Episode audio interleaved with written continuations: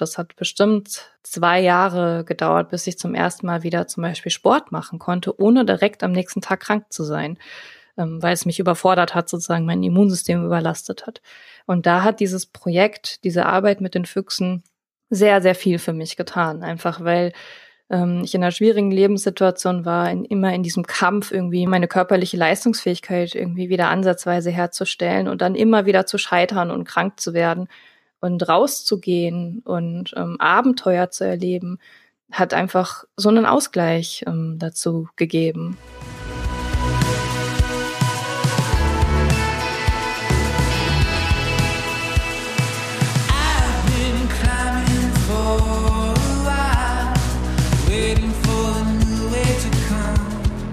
Leute, herzlich willkommen zu Frei Raus, dem Podcast für mehr Freiheit und Abenteuer in unserem Leben. Mein Name ist Christoph Förster und ich versuche hier jede Woche Ideen, Gedanken, Inspirationen zu teilen. Ja, dazu, wie wir mehr Freiheit, mehr Abenteuer in unser Leben bekommen. Immer wieder auch über Gespräche mit Menschen, die das für sich in irgendeiner Form geschafft haben. Und auch heute habe ich eine wirklich interessante Gesprächspartnerin. Und zwar Sophia Kimmig. Sophia ist Wildbiologin, lebt und forscht in Berlin und zwar ganz explizit zum Thema Füchse. Vor allem zu den Füchsen, die in der Großstadt leben.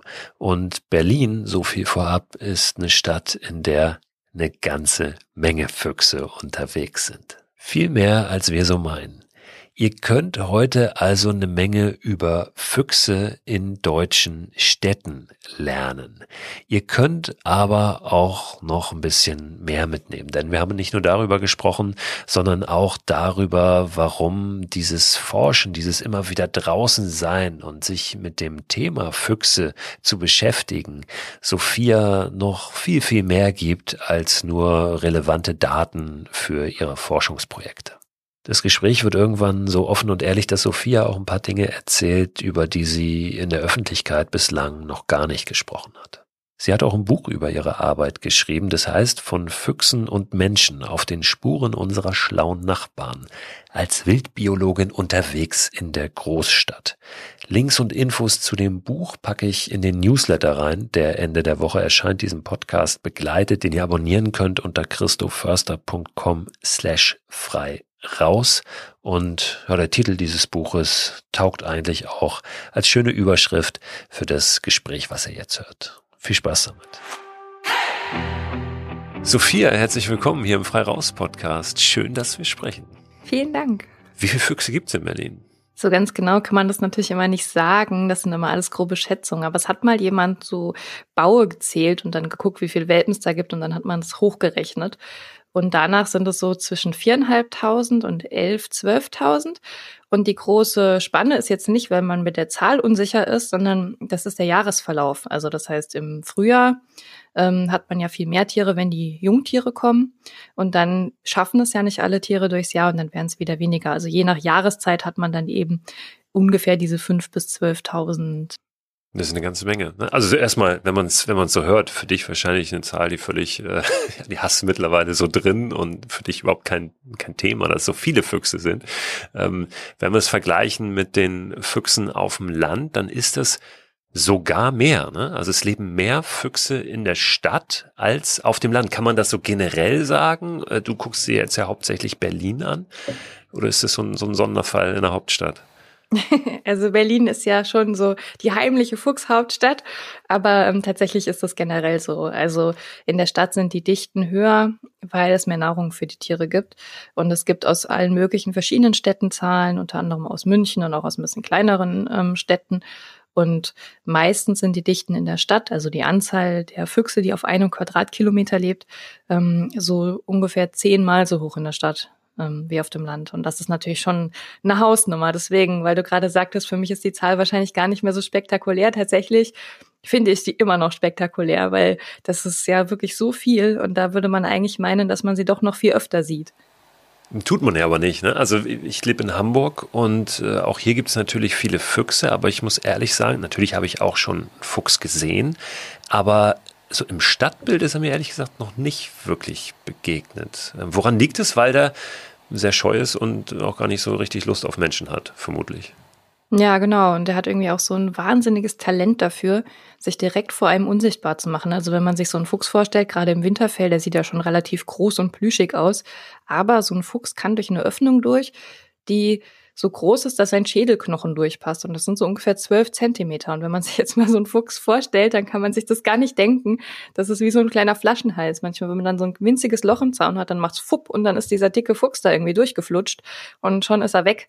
Ähm, die haben wirklich, also das ist auch was, was mich an ihnen sehr fasziniert, dass sie es schaffen, so direkt vor unserer Nase zu leben und dabei aber gleichzeitig irgendwie immer zu schaffen, dass wir, dass wir sie nicht bemerken.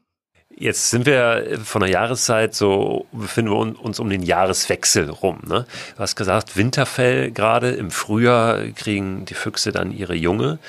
Ähm, wie geht's denn gerade so? Also was, was geht bei den Füchsen im Moment gerade ab, so um, um, den Jahreswechsel? Wenn die Temperaturen natürlich schon kalt werden, ähm, ist es für die eine harte Zeit? Äh, ist es vielleicht auch ein Grund nochmal mehr für den einen oder anderen Landfuchs mal in die Stadt zu kommen und zu schauen, ey, finde ich hier vielleicht sogar mehr zu essen als, als auf dem Land?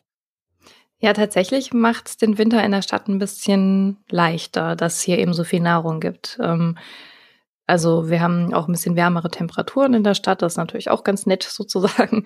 Ähm, und ja, die Nahrungsdichte durch unsere Essensreste und Nagetiere und sowas ist relativ hoch. Aber man muss auch sagen, dass Füchse gar nicht so wie viele andere Säugetiere im Winter so runterfahren. Das machen ja viele Tiere, dass sie entweder Winterruhe oder sogar Winterschlaf halten oder einfach so ein bisschen eingeschränkt sind in ihren Bewegungsradien.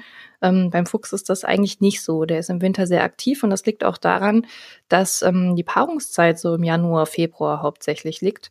Und da sind dann besonders die Rüden eben sehr viel unterwegs auf der Suche sozusagen.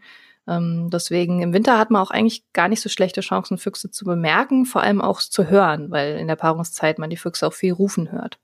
Wo sind denn die besten Chancen, einen Fuchs mal zu erspähen oder den zu beobachten? Kann man das sagen, wo und vielleicht aber auch wann, ne? zu welcher Tageszeit? Genau, das Wann ist tatsächlich auch der, der wichtigere Teil. Also wo ist in der Stadt eigentlich tatsächlich überall? Ähm, Wobei es natürlich schon so Flächen gibt, ähm, die die Füchse gerne nutzen, um zum Beispiel zu schlafen. Und das sind meistens Bereiche, wo Menschen nicht gut hinkommen können. Das heißt zum Beispiel irgendwelche eingezäunten Brachflächen sind ganz oben auf der Liste oder ähm, Friedhöfe. Da dürfen die Menschen zwar auch meistens nachts sogar drauf, wenn die, also in Berlin sind viele der Friedhöfe immer geöffnet, aber da hält sich neben, hält sich eben niemand auf um diese Zeit. Ähm, genau. Und wenn man solche Flächen in seiner Umgebung hat und meistens gibt es die tatsächlich überall, wenn man so ein bisschen aufmerksam guckt. Dann kann man sich da so ein bisschen auf die Lauer legen. Ähm, wichtig ist aber, dass man das eben zu den Fuchstageszeiten macht und die sind so ein bisschen antizyklisch zu uns. Also die sind eben eher in der Dämmerung und in der, und in der Nacht unterwegs. Deswegen ist auch, gerade wenn man eben gerne Wildtiere und Füchse guckt, eine der wichtigsten Dinge, dass man lernt, entweder früh aufzustehen oder auch mal nachts unterwegs zu sein. Also so zu Zeiten, wo die meisten Menschen dann doch eher nicht draußen unterwegs sind. Das ist ja aber auch immer wieder so ein, so ein zumindest meine Wahrnehmung, so ein, so ein schmaler Grad, ähm, die zwar zu beobachten, sich mit denen zu beschäftigen, ein Stück weit ja auch eine Beziehung so aufzubauen oder wiederherzustellen, den aber auch nicht zu sehr auf die Pelle zu rücken und die zu stören, oder? Besteht die Gefahr? Also wenn man jetzt so einen einzelnen Fuchs irgendwo beobachtet, der jetzt von seiner Brachfläche vielleicht auf seine Nahrungssuche startet, da kann man eigentlich nicht allzu viel anrichten sozusagen als Mensch, weil der ist schnell weg, wenn man ihm zu nahe kommt oder ihn nervt, dann verschwindet er eben einfach. Wo das ein bisschen problematischer wird, ist, wenn es um die Jungenaufzucht geht. Also wenn man jetzt zum Beispiel einen Fuchsbau kennt. Wenn man da zu nah ranrückt, da kann der Fuchs ja nicht einfach ausweichen. Ähm, der will seine Jungtiere schützen und so. Und dann kann das auch dazu führen, dass so eine Fuchsmutter zum Beispiel plötzlich diesen Bauer als nicht mehr sicher einstuft und dann mit den Welpen umzieht. Und das ist natürlich gefährlich für die Familie und so. Dementsprechend sollte man immer respektvollen Abstand halten. Ganz wichtig ist, dass man eben auch, ja, es ist ja heutzutage mit, ähm, mit den Kamerahandys und so, ich verstehe das auch, Füchse sind wunderschön und man will ein Foto machen, aber wenn man zu nah an die Tiere rangeht, macht man ihnen natürlich auch Stress. Also wenn der jetzt irgendwo in der Ecke sitzt, in der Gartenhütte oder so, dann sollte man sich natürlich nicht irgendwie zwei Meter vor ihn stellen, um ihn schön fotografieren zu können, sondern ähm, ihn dann seinen Abstand lassen. Aber ich glaube, die meisten Menschen machen das schon intuitiv auch richtig. Also die wollen das ja genießen und den Fuchs sehen und ihm nicht auf die Pelle rücken. Ich erinnere mich, wo du das gerade sagst, so an äh, eine Situation in Neuseeland, wo ich mal am Strand einen, einen Seelöwen fotografieren wollte, ja, oder eine, wie, wie heißen die weiblichen Seelöwen? Seelöwin?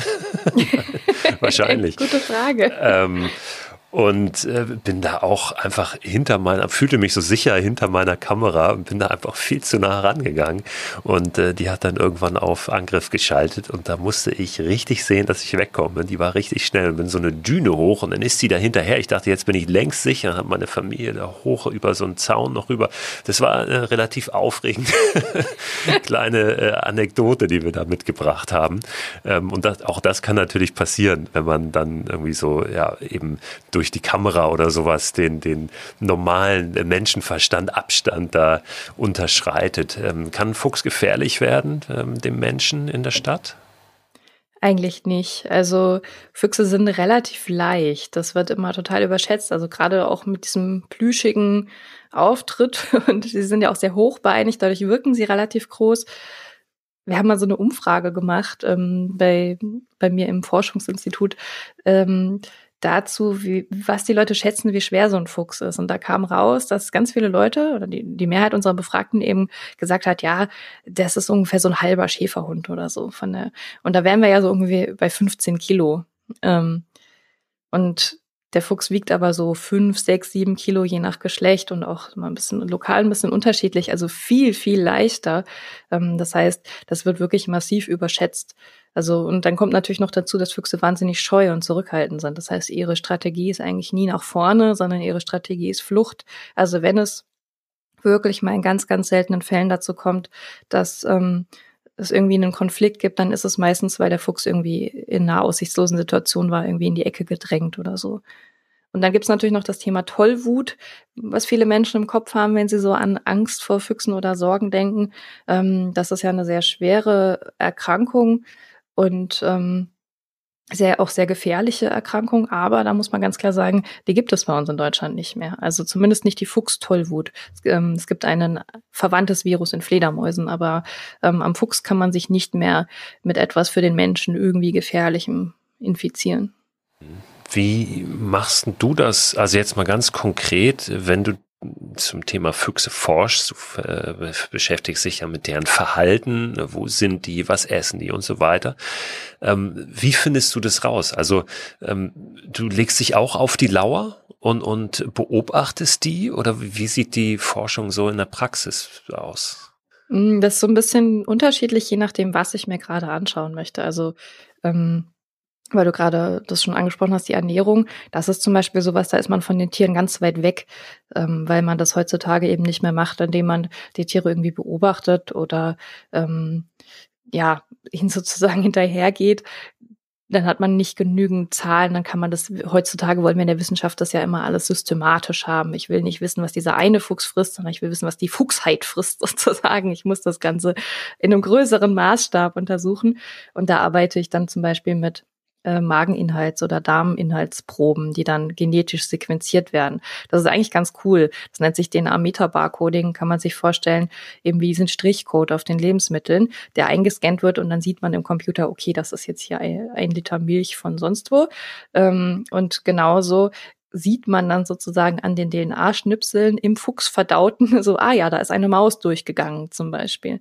Ähm, Genau, da ist man natürlich von den Tieren relativ weit entfernt. Und dann gibt es die Untersuchungen zur Raumnutzung, die ich zum Beispiel gemacht habe, wo ich den Tieren GPS-Halsbandsender verpasst habe, um rauszufinden, wo sie sich in der Stadt bewegen. Und da ist man wieder ganz nah am Tier, weil dafür musste ich die Füchse fangen, um ihnen diesen Sender anzulegen und bin ihnen dann auch viele, viele hunderte Stunden mit einer Telemetrieantenne hinterhergelaufen, um die Daten aus diesen Halsbandsendern wieder runterzuladen. Das hört sich ja äh, jetzt nach einem also Mikroabenteuer par excellence auch an, oder? Also wenn du mit so einer Antenne hinter einem Fuchs durch Berlin hinterherläufst, äh, das ist doch äh, sicherlich ein, ein tolles, abenteuerliches Gefühl, oder? Auf jeden Fall. Also zum einen ist man natürlich auch mal zu unterschiedlichen Zeiten unterwegs. Ich habe schon auch mal mitten am Tag telemetriert, aber oft ist es dann auch in der Dämmerung oder nachts, je nachdem, ob man gerade sie sucht, während sie aktiv sind oder während sie schlafen. Ähm, und dann ist es natürlich auch wie so eine Schnitzeljagd oder Schatzsuche. Das Ziel ist, diesen Fuchs zu finden. Man hat seine Antenne, man hat so einen Piepton und der wird immer lauter und leiser und schärfer und unschärfer, je nachdem, ob man sich in die falsche oder richtige Richtung bewegt. Das ist schon so ein kleiner, ähm, ja, kleiner Abenteuerlauf dann immer. Ist es für dich eher, ähm, sind es die, die, die schönen Seiten der Forschung oder ist es eher nervig, wenn du denkst, jetzt hier schon wieder nachts, äh, es regnet, äh, ich muss jetzt im Fuchs mit der Antenne hinterherlaufen? Ich glaube, das macht so ein bisschen diese Feldbiologen aus. Wir sind so ein bisschen die Bekloppten unter den Biologen, muss man ganz klar sagen, weil ähm, ganz viele Menschen, die in diesem Feld arbeiten, arbeiten ja auch am Schreibtisch und dann gibt's halt diese Gruppe Feldbiologen, die diesen Job macht, obwohl der eigentlich super nervig manchmal ist, man ganz schlechte Arbeitsbedingungen hat, nur befristete Verträge, der Arbeitsmarkt ist ganz furchtbar. Ähm, aber für dieses Gefühl, dieses Gefühl, irgendwie draußen zu sein, ähm, jemanden auf den Spuren zu sein, Feldarbeit zu machen, dafür brennen wir irgendwie alle. Und ich kann auch gar nicht so richtig in Wort packen, was das ist. Also ich hatte Momente, da stand ich wirklich im Eisregen im Winter ähm, auf irgendeiner Autobahnbrücke mit der Antenne und habe versucht, meinen Arm irgendwie in einer ganz bestimmten Position zu halten, weil ich nur genau in dieser Position ein Signal hatte. Und wenn ich mich ein Zentimeter irgendwo hinbewegt habe, war es weg. Und nur so konnte ich eben an meine Daten rankommen. Und dann stand ich da und dann lädt das und lädt und lädt. Und man hat das Gefühl, der Arm bricht gleich ab. Und natürlich macht es keinen Spaß. Und trotzdem komme ich dann nach Hause und denke, wuh, ich hatte einen guten Tag. und irgendwie, also natürlich sind die Momente noch viel schöner, wo man dann auch wirklich die Tiere sieht und beobachtet. Das ist ja auch so eine Belohnung, die man dann immer wieder dafür bekommt. Nee, es ist nicht Nerv. Es, es ist genau das, ähm, wofür man irgendwie brennt. Hast du deshalb auch diesen Beruf ergriffen? Also war das schon früh klar, dass du das machen willst oder hat sich das in, irgendwann entwickelt im Laufe deiner Vita? Das war ganz früh klar, ja. Also ich habe, ich war so ein klassisches äh, tierbegeistertes Kind, was die ganzen Wände mit Tierpostern gepflastert hatte und ähm, ja, ich habe gerne Tierdokus geguckt ähm, und ich hatte so dieses Naturforscherbild. Ich wollte immer so eine Mischung aus Indiana Jones, Daniel Düsentrieb und keine Ahnung was werden. ich hatte so ein ganz äh, äh, so, so ein Bild im Kopf, was glaube ich tatsächlich ganz viele Menschen so vom Naturforscher im Kopf haben. Ähm, Leider gibt es diesen Beruf nicht, aber das, was am nächsten rankommt, ist eben, wenn man in die Forschung geht mit Wildtieren. Das kann man als Tierarzt machen, das kann man als Biologe machen. Bei mir ist es eben die Biologie geworden. Und ähm, ja, es gehört sehr viel anderes auch zu dem Beruf dazu, was nervig ist, aber man hat eben auch das. Und dann ist es natürlich auch so ein bisschen eine Sache, wie man das gestaltet oder wo man sich hinentwickelt. Also ähm, das ist, es, es gibt eben einige Projekte, in denen man das so ein bisschen leben kann. Und da muss man dann eben auch versuchen, gezielt sozusagen dorthin zu kommen. Und inzwischen ist es bei mir aber auch so, dass ich festgestellt habe, ich muss mir diese Dinge auch im Alltag schaffen. Also gerade weil das ähm, im Beruf wirklich schwierig ist. Also ähm, diese Art von Stellen sind wirklich sehr rar und ähm, hart umkämpft und es ist immer alles sehr kurzfristig. Und ich habe gemerkt, ich brauche das aber zum Glücklichsein. Ich brauche dieses Rausgehen, ich brauche diesen direkten Bezug zur Natur. Und das ist auch mit ein Grund, warum mir das Schreiben so viel Spaß gemacht hat, weil ich dann auch so eine Legitimation für mich hatte, zu sagen, ich gehe jetzt einfach mal einen ganzen Tag raus und beobachte nur diese Füchse für meine Inspiration, für meine Verbundenheit, für, für, für dieses Gefühl. Und da bin ich auch so ganz nah irgendwie bei dem, was du machst. Und ich habe mir auch einiges angehört ähm, von dir und habe mich da ganz viel auch drin wiedergefunden. So dieses, wie schaffe ich mir in meinem Alltag Situationen draußen, die mir etwas geben? Und das habe ich eben jetzt versucht, und versuche es immer noch auch für mich als Biologin so in mein Leben einzubauen, dass ich sage, und, und wenn ich jetzt eben Wochen habe, wo ich nur am Schreibtisch sitze für die Arbeit, dann gehe ich raus und mache das eben in meiner Freizeit und versuche da einen Ausgleich zu schaffen. Die Bedeutung ähm, des Draußenseins für dich und dieser Momente hat ja, glaube ich, auch nochmal so eine, ja, die hast du nochmal neu aufgeladen in einer bestimmten Phase deines Lebens, über die ich ganz gerne auch nochmal kurz mit dir sprechen will, müssen wir nicht ins Detail gehen, aber du hast eine Krebserkrankung gehabt, ja, also eine Krebsdiagnose bekommen. Da warst du 26, glaube ich, also sehr jung, ne? ist das richtig? 26? Ja, genau. Nicht, dass ich hier was Falsches erzähle. Ja.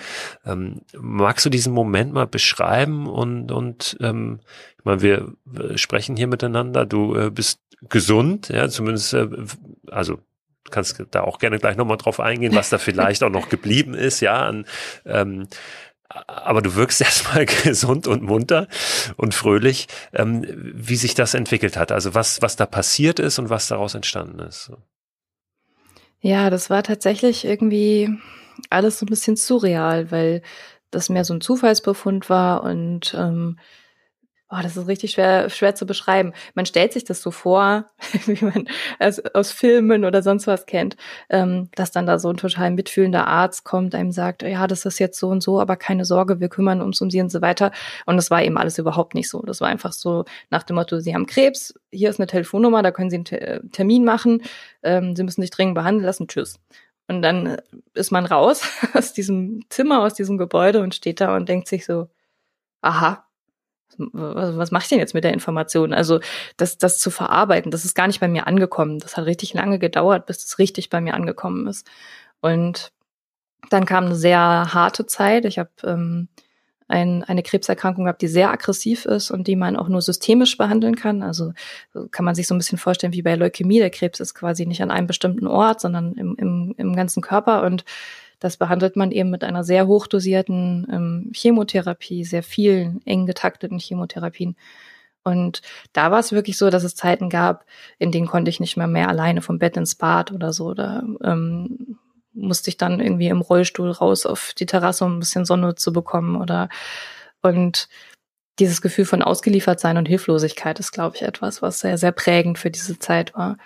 Ähm, was aber tatsächlich irgendwie noch schwieriger war, war die Zeit danach, weil dann ist der Krebs besiegt und irgendwie ist alles quasi wieder normal. Man hat wieder ein Leben, aber es ist nicht mehr das Leben, was man vorher hatte, weil irgendwie ist alles kaputt. Man hat überhaupt keine Kondition, man ist, man ist total müde. Ähm, ich habe so viele Einschränkungen gehabt. Ich habe mich nach der Therapie krank gefühlt. Davor habe ich das nicht, weil den Krebs merkt man nicht. Und nach der Therapie war ich plötzlich irgendwie krank und kaputt und müde und ähm, damit umzugehen, auch dass ein das länger begleitet. Das hat bestimmt ähm, zwei Jahre gedauert, bis ich zum ersten Mal wieder zum Beispiel Sport machen konnte, ohne direkt am nächsten Tag krank zu sein, ähm, weil es mich überfordert hat, sozusagen mein Immunsystem überlastet hat. Und da hat dieses Projekt, diese Arbeit mit den Füchsen sehr, sehr viel für mich getan, einfach weil ähm, ich in einer schwierigen Lebenssituation war, in, immer in diesem Kampf irgendwie mein, meine Gesundheit, mein ähm, ja, meine körperliche Leistungsfähigkeit irgendwie wieder ansatzweise herzustellen und dann immer wieder zu scheitern und krank zu werden und rauszugehen und ähm, Abenteuer zu erleben, hat einfach so einen Ausgleich ähm, dazu gegeben. Also das kann man gar nicht beschreiben, was das für ein Gefühl ist, wenn man nach einer Nacht, in der man Fuchs besendet hat und dieses Leben in seinen Händen gehalten hat und diese Nähe zu diesem wilden Tier und das ist einfach ähm, ja, man sitzt stundenlang auf dem eiskalten Boden und, und besendert dieses Tier und merkt es gar nicht, weil man einfach komplett gefangen ist in diesem Erlebnis, in diesem Moment. Und das ist etwas, was ich am Draußensein ähm, generell sehr schätze, was mir oft so geht, auch wenn ich ähm, morgens einen Sonnenaufgang beobachte oder so, dass ich merke, ich bin in dem Moment ähm, ganz eingeschlossen sozusagen. Und dann blendet man eben auch viel Schmerz und Leid und Sorge aus. Und ich glaube, das war essentiell für mich, um dieses, um das, das eigentliche körperliche Überleben war quasi erledigt, aber um das psychisch zu überleben, war das Draußensein ganz wichtig. Das höre ich ganz oft von Menschen, ähm, die in einer Phase sich befinden, wo es ja gerade auch mental ein bisschen, wo sie nicht so stabil sind. Ja, ähm, dass das enorm hilft, ja, diese, diese Momente draußen und dann eben aber auch nicht dieses, ähm, wie du es gerade beschrieben hast, hast, dieses Durchhetzen durch die Natur, ja, also weil das, ja, kennen wir ja auch, ne? Also dann gehen wir joggen oder wir gehen Fahrrad fahren und dann äh, nutzen wir die Natur irgendwie so als den Ort, an dem wir das machen, aber sind eigentlich gar nicht richtig da So, und Ja. diese Momente ähm, wirklich aufzusaugen und, und in diese einzutauchen, das ist, glaube ich, das, was dann den, den größten Effekt hat und die größte Kraft und was wir dann natürlich, wenn wir das so tun und bewusst wahrnehmen, auch wieder mitnehmen können. Nach, nach drinnen ne? oder auch in, wieder in Situationen rein, wo es uns dann nicht so gut geht, weil wir das dann wieder abrufen können und wissen, hey, das, ich glaube, dass das dann in dem Moment viel wertvoller ist als dies, ah, ich habe jetzt irgendwie äh, zehn Kilometer, in, bin ich jetzt in 50 Minuten durchgerannt. Ja, da würde ich, äh, also da wollte ich ganz gerne gleich zwei Sachen zu sagen. Das eine ist, ähm, dass das ja, wie du gerade sagst, irgendwie zehn Kilometer gerannt und so weiter, gerade durch meine persönliche Geschichte, ähm, ich auch weiß, es gibt halt viele Menschen, die können das auch gar nicht. Also sei es ähm, eben wegen gesundheitlicher Einschränkungen und so. Ich habe in den letzten ähm, fünf, sechs Jahren meines Lebens ganz viel körperliches Auf und Ab auch gehabt. Ich hatte Phasen, da konnte ich mehrmals die Woche irgendwie meine 10, 12 Kilometer joggen. Und dann hatte ich wieder Phasen, da war ich völlig erledigt nach einem Spaziergang um den Block. Und ich weiß heute zum Glück, dass das normal ist, dass das eine Langzeit, ein Langzeitschaden von dieser Chemotherapie ist. Aber ich habe mich damit sehr alleine gefühlt oft. Ähm, und ich glaube, dass ganz, ganz viele Menschen eben Dinge haben, die sie mit sich tragen und die können eben nicht einfach mal eine Stunde laufen gehen und schön in den Flow kommen und sonst was, weil, weil ihr Körper das gar nicht leisten kann. Ähm, und gerade für solche Menschen ist das natürlich wichtig zu erkennen, dass man, dass es das nicht braucht, ähm, um, um dieses Glücksgefühl ähm, empfinden zu können. Und ich hatte letzte Woche so einen Moment, da musste ich tatsächlich an dich und deinen Podcast denken. Ähm, der, das war mein letzter Arbeitstag für dieses Jahr im Institut. Ich habe jetzt den Rest des Jahres nur noch im Homeoffice und ähm, das Forschungsinstitut, an dem ich arbeite, sitzt direkt am See, am Müggelsee in Berlin, was wunderschön ist. Ich gucke auch immer morgens, ähm, habe ich mir ganz fest vorgenommen und bisher auch äh, gut durchgehalten, vorm Schreibtisch erstmal kurz ans Seeufer und ein bisschen diese Stimmung einsaugen. Ähm, und da bin ich dann extra vor Sonnenaufgang zur Arbeit gefahren, weil ich mir gesagt habe, so, das ist jetzt mein letzter Tag hier. Ähm, ich gucke mir heute den Sonnenaufgang hier am See an. Und dann bin ich hingefahren und habe mich schön warm eingepackt gehabt und ähm, dann hat man nichts von der Sonne gesehen, wirklich gar nichts, weil es so neblig und ähm, verhangen war, dass man wirklich nur an der Veränderung der Helligkeit sozusagen überhaupt gemerkt hat, dass die Sonne aufgegangen ist. Aber statt dass ich irgendwie enttäuscht oder mit schlechter Laune da rausgegangen bin, war ich so ruhig innerlich und habe das so genossen irgendwie diese eine Stunde, die ich da am Ufer einfach nur ganz still gestanden habe und ähm, die Vögel beobachtet habe, die Reiher, die da übers Wasser gezogen sind, ähm, beobachtet habe, wie der Wald auf der anderen Seite vom See sich so langsam aus dem Dunst rausschält und ähm, ja, da, da musste ich daran denken, dass es eben gar nicht darum geht, etwas Bestimmtes zu erreichen. Und wenn es nur das Vorhaben ist, einen schönen Sonnenaufgang zu sehen, sondern es geht einfach nur darum, es zu machen. Und, und vor allen Dingen auch, glaube ich, wichtig, nicht ähm, das ständige Vergleichen. Ne? Du hast das eben auch kurz angesprochen. Ähm, da sind vielleicht andere, die können 10, 12 Kilometer laufen. Vielleicht konnte ich letzte Woche 12 Kilometer laufen, aber wirklich ähm, ja, das zu tun, ähm, was sich für einen selbst in dem Moment richtig anfühlt. Ich glaube, das ist enorm wichtig. Äh, Du hast natürlich den Vorteil, wenn du da am See stehst, ne? du kennst ja viel. Du erkennst ja auch viele, also Tiere, äh, Pflanzen vermutlich auch als Biologin, auch wenn du jetzt auf die vielleicht nicht spezialisiert bist. Hast du äh, so ein paar Tipps, wie wir, wie wir uns dem nähern können? Also wirklich zu sagen, ähm, wir beschäftigen uns auch da mal ein bisschen äh, intensiver mit, wenn ich da am See stehe. Ähm, ist das wirklich dieses Beobachten erstmal und, und, und, und gucken, was, was sind da für Tiere? Also ich war gerade heute, ich habe so eine, habe ich auch schon hier im Podcast erzählt, äh, mag jetzt ein bisschen off-topic anhören, aber ich habe eine, eine Badewanne äh, mir in den Garten gestellt. Ja, das ist eine draußen Badewanne, die ist natürlich im Moment saukalt und das ist auch der Sinn der Sache. Da lag ich heute Morgen wieder meine drei Minuten drin. Ich lege mich dann in diese eiskalte Badewanne und ich versuche mich ein, hab zu ein Bild entspannen. bei Instagram gesehen und schon das Frieren gekriegt vom Gucken, ja. Es ist auch jedes Mal eine Überwindung. Aber ähm, ich will auch nach einer Minute wieder raus, aber dann nach, nach einer Minute ungefähr, anderthalb setzt das ein, so dass ich mich entspannen kann und dann liege ich da und dann irgendwann, nachdem ich kurz die Augen zugemacht habe am Anfang und noch so äh, versucht habe, quasi zu verkrampfen, meine Muskeln zusammenzuziehen, entspanne ich dann. Und dann mache ich die Augen auf und gucke in den Himmel und dann habe ich heute eine Mücke einfach beobachtet, ja, die da so einen halben Meter über mir mal so ein bisschen rumschwirrte in den Busch rein. Und ähm, das mache ich ganz gerne, weil ich dann da einfach, also da, da passiert ja nicht viel, ja, aber es ist dann wirklich ein beobachten und nur in dem Moment und ich vergesse dann, wie kalt das Wasser ist. Wäre das auch ähm, was, was du empfiehlst, dass du sagst, hey, einfach, einfach beobachten, vielleicht Notizen machen, vielleicht du zeichnest ja auch, vielleicht was zeichnen, sich darüber nähern. Wahrscheinlich gibt es auch ganz, ganz viele Wege, ne?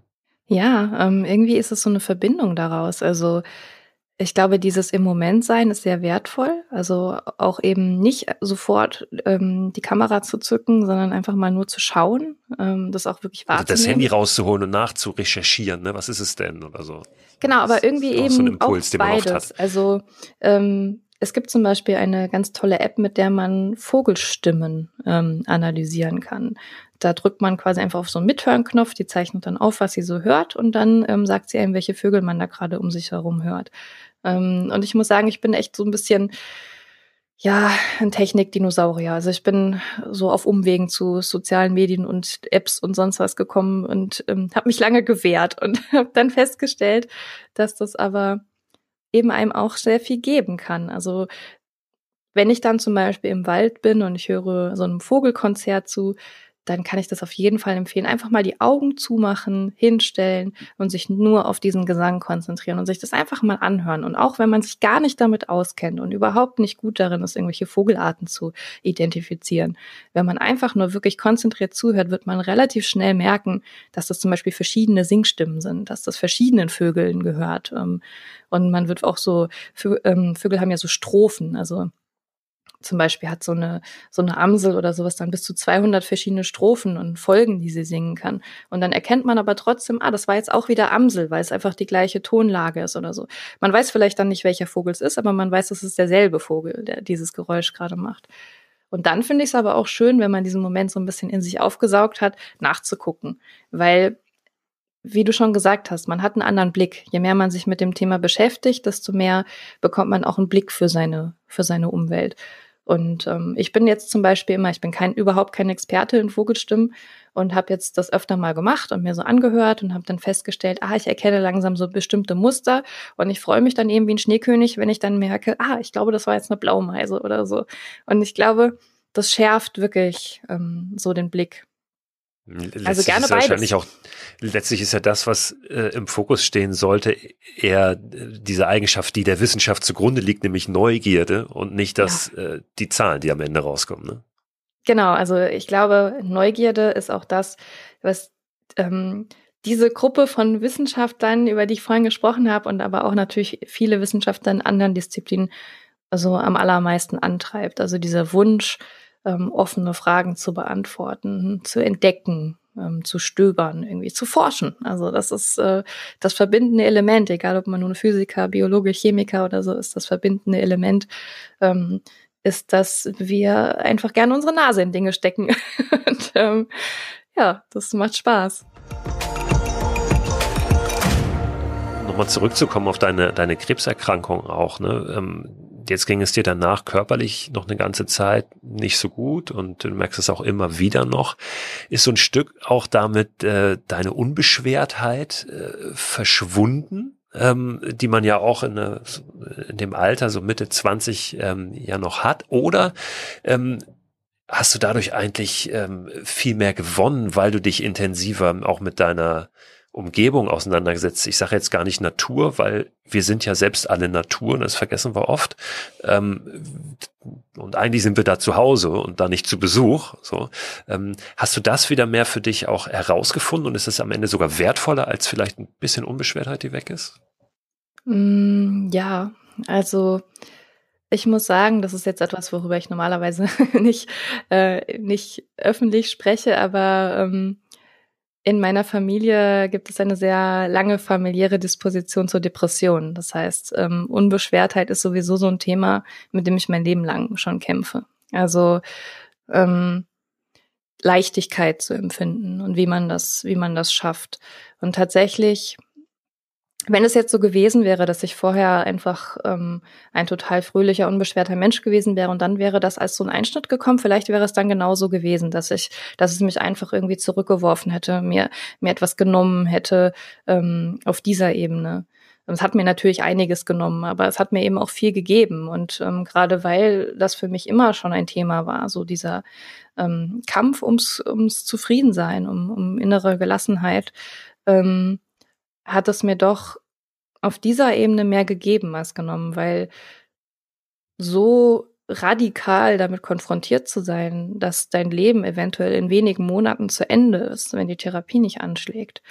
Ähm, das ist ja eine sehr aggressive Krebsform gewesen und ich war eben 26, ähm, als ich die Diagnose bekommen habe.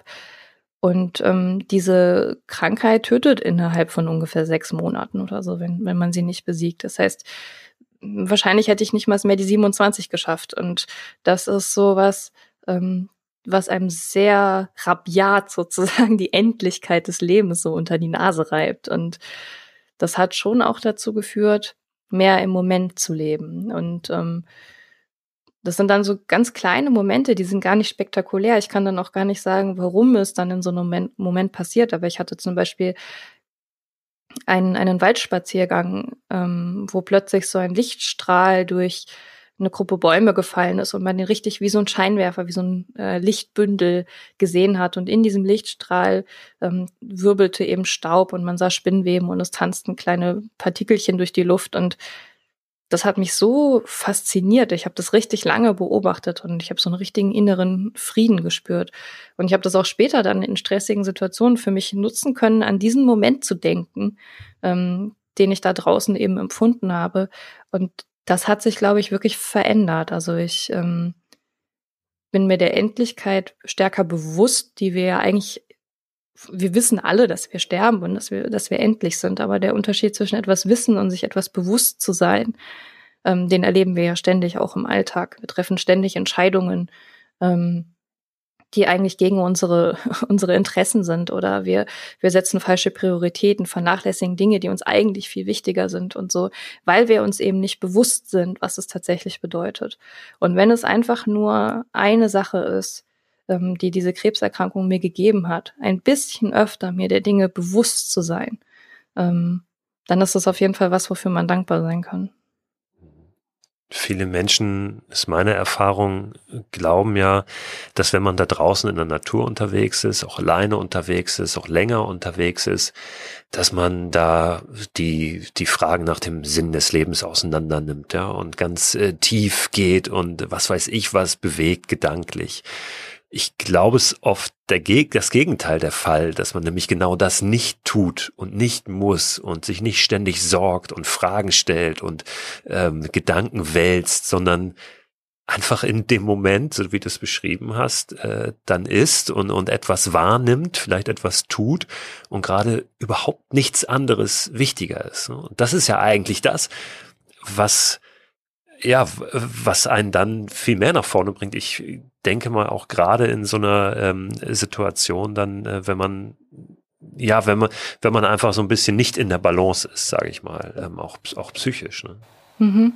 Ich glaube, diese diese Fähigkeit in einem Moment aufzu, sich aufzulösen, sozusagen dieses Meditative, das ist etwas, was man das ist ja so eine Achtsamkeitstraining. Das ist wahrscheinlich was, was man schon auch bewusst tun muss. Vielleicht geht es nicht jedem Menschen so, dass man einfach in den Wald geht und dann hat man Stille im Kopf und hat freie Gedanken. Ähm, ich kenne das von mir selbst, dass ich dann laufe ich irgendwie zwei Stunden durch den Wald, ich spaziere durch den Wald und ähm, die erste halbe Stunde bin ich nur am Rattern über, über alles Mögliche, was mich beschäftigt, was ich heute noch tun muss, was ich vielleicht gestern hätte tun sollen, was auch immer. Ähm, und das wird Stück für Stück weniger. Und irgendwann merkt man plötzlich, dass man das gar nicht mehr mit sich trägt, also dass man irgendwo anders angekommen ist und im Moment ist. Und ich glaube, das ist auch ein Grund dafür, warum ähm, diese Forschung und dieses Draußensein, dieses Abenteuer mit den Füchsen bei mir so ähm, für mich so wertvoll war, weil es ist sehr leicht, ähm, in diesen Modus zu kommen, wenn man konzentriert auf etwas ist, wenn man fokussiert ist. Und wenn man eben arbeitet mit den Wildtieren und man oder man ist auf Spurensuche oder man hat ein Ziel, ähm, das man gerade verfolgt, ähm, dann ist man ganz auf diese, auf dieses Vorhaben konzentriert und damit blendet man diese ganzen anderen Dinge aus. Und darin besteht jetzt irgendwie so die große Herausforderung, aber auch große Chance, diesen Zustand auch zu erreichen, wenn man einfach nur im Wald steht und zu sagen, ich gebe jetzt aber meine ganze Konzentration auf diese Vogelstimme oder auf diesen Lichtstrahl oder auf den Geruch im Wald oder ähm, ja, das kennt man ja zum Beispiel, wenn man nach einem Regentag im Wald spazieren geht und dann riecht der Wald, der hat so einen ganz bestimmten Geruch, der hat sogar einen Namen, der heißt Petrichor, dieser Geruch nach, nach Regen. Ähm, das einfach mal Augen zu machen und einatmen und ähm, so auf sich wirken lassen, das, das ist wirklich eine Chance, wie du sagst. Es geht nicht darum, über den Sinn des Lebens zu sinnieren, sondern es geht eben gerade darum, diese lästige Frage nach dem Sinn des Lebens einfach mal loszuwerden. Ja, und ich habe das eben so formuliert, ähm, wenn man jetzt psychisch nicht ganz in Balance ist oder wenn man möglicherweise äh, körperlich auch nicht so ganz fit ist, natürlich tut es jedem von uns gut. Ne? Also das nochmal ganz äh, klar gesagt. Also ja. ähm, und wenn wir nur Stress haben, ja, und ich glaube, das haben alle von uns, also die meisten von uns, gerade auch in, in, in dieser Situation momentan, die ja nicht so einfach ist ähm, mit der Pandemie. Ja, du hast es ja auch sehr, sehr schön formuliert. Ja. Na, also du hast ja gesagt, jemand, wenn man nicht in Balance ist und ähm, das muss ja dann nicht gleich jemand mit einer Depression sein, sondern wie, wenn man ehrlich ist, wie viele Menschen kennt man, die tatsächlich in einer Balance sind? Also ähm, das ist etwas, was ich vielleicht sehe, wenn ich so einen buddhistischen Mönch sehe, der meditiert und irgendwie stundenlang in sich selbst aushält, wo ich irre werden würde, da denke ich, okay, dieser Mensch ist vielleicht in Balance. Aber jeder von uns hat doch, egal ob wir nun in einer guten oder einer schlechten Lebensphase sind, ähm, Dinge, die, die unausgeglichen sind oder die, ähm, die uns beschäftigen oder belasten. Das ist ja eben auch einfach ein Teil des Menschseins. Von daher ist dieser Tipp sicherlich für jeden Menschen da draußen gut. Wenn wir nochmal auf deine Füchse kommen, gibt es denn was, wo du momentan noch dran bist, was du unbedingt noch rausfinden willst, gerade über die Berliner Füchse?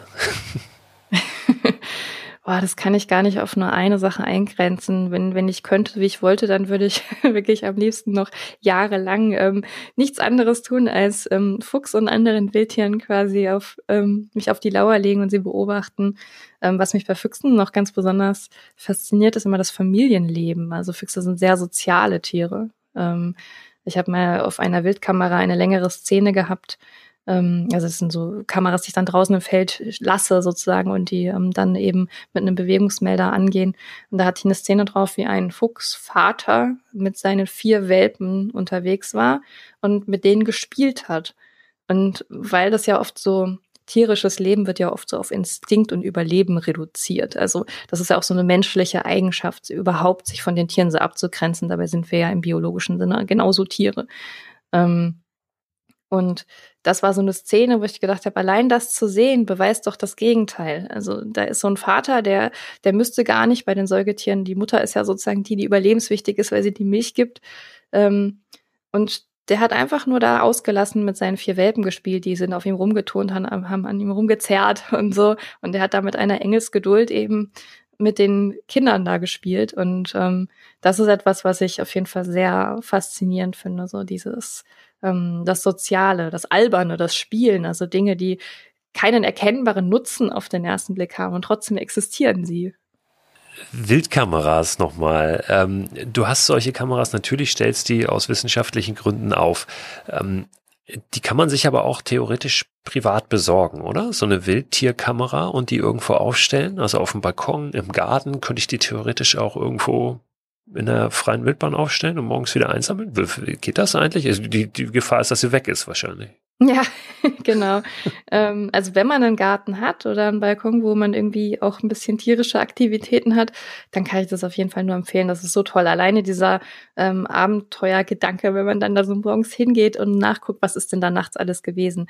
Ähm, ich habe einige Jahre neben dem Fuchsprojekt auch in einem Bürgerwissenschaftsprojekt gearbeitet, wo Menschen sich in Berlin ähm, Kameras ausleihen konnten für ihre Gärten für so einen gewissen Zeitraum. Und eine Bürgerin hat eine ganz tolle, hat es ganz toll zusammengefasst. Die hatte nach dem Projekt gesagt, sie wird nie wieder mit den gleichen Augen durch ihren Garten gehen wie zuvor, weil ihr gar nicht bewusst war, wie viele Mitlebewesen sozusagen mit ihr in diesem in diesem Garten leben. Und ähm, das ist wirklich schön. Also genau, man kann sich diese Kameras ähm, einfach privat kaufen. Und in manchen Städten gibt es auch so Aktionen, in Berlin zum Beispiel hat die Stiftung Naturschutz die Möglichkeit, sich so eine Wildkamera auch auszuleihen. Wenn man sie jetzt in den öffentlichen Raum hängen möchte, dann ist natürlich einmal so mit Persönlichkeitsrecht, da muss man dann aufpassen, wobei mitten im Wald ähm, das ja wahrscheinlich dann nochmal was anderes ist. Aber klar, natürlich könnte sie theoretisch weg sein. Wobei die ja immer so Tarnfarben sind und wenn man Glück hat, bemerkt es einfach keiner und dann hat man eben vielleicht einen neugierigen Fuchs oder einen Hasen oder sowas drauf. Eine schöne Idee auf jeden Fall auch fürs neue Jahr. Also da vielleicht mal für sich selbst was Neues zu entdecken, so ein, äh, so ein, so ein Tätigkeit im Privaten ein Forschungsfeld, ähm, um vielleicht dann auch ein bisschen mehr draußen zu sein und ähnliche Momente zu erleben, wie du es tust. Hey, vielen Dank, Sophia, dass du äh, so offen gesprochen hast.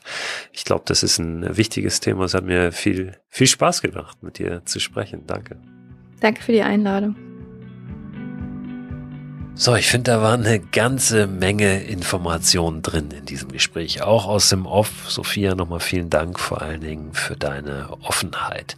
In den Newsletter diese Woche packe ich auf jeden Fall nochmal Infos zu dem Buch von Sophia rein, von Menschen und Füchsen, aber auch nochmal ein paar Empfehlungen zum Beispiel zu Wildtierkameras, mit denen wir in der Nacht mal in Erfahrung bringen können, wer und was da so in unserem Garten oder auf unserem Balkon rumkreucht und fleucht. Abonniert den Newsletter gerne unter christoförster.com slash frei raus. Jeder, der das tut, jede, die das tut, bekommt immer auch so ein kostenloses E-Booklet, was ich mal zusammengestellt habe mit äh, Mikroabenteuerideen. Zehn Mikroabenteuerideen sind da beschrieben. Bisschen Tipps auch noch zur Ausrüstung. Was ist ein Mikroabenteuer überhaupt? Und so weiter. Das gibt's automatisch kostenlos, wenn ihr den Newsletter abonniert, könnt ihr euch mal anschauen oder einfach sonst äh, zur Seite schieben, weglegen und später nochmal vorholen. Vielen Dank euch fürs Zuhören, bleibt gesund und habt eine gute Zeit da draußen. And I know that sometimes it'll get real blue. Work with me and we can make it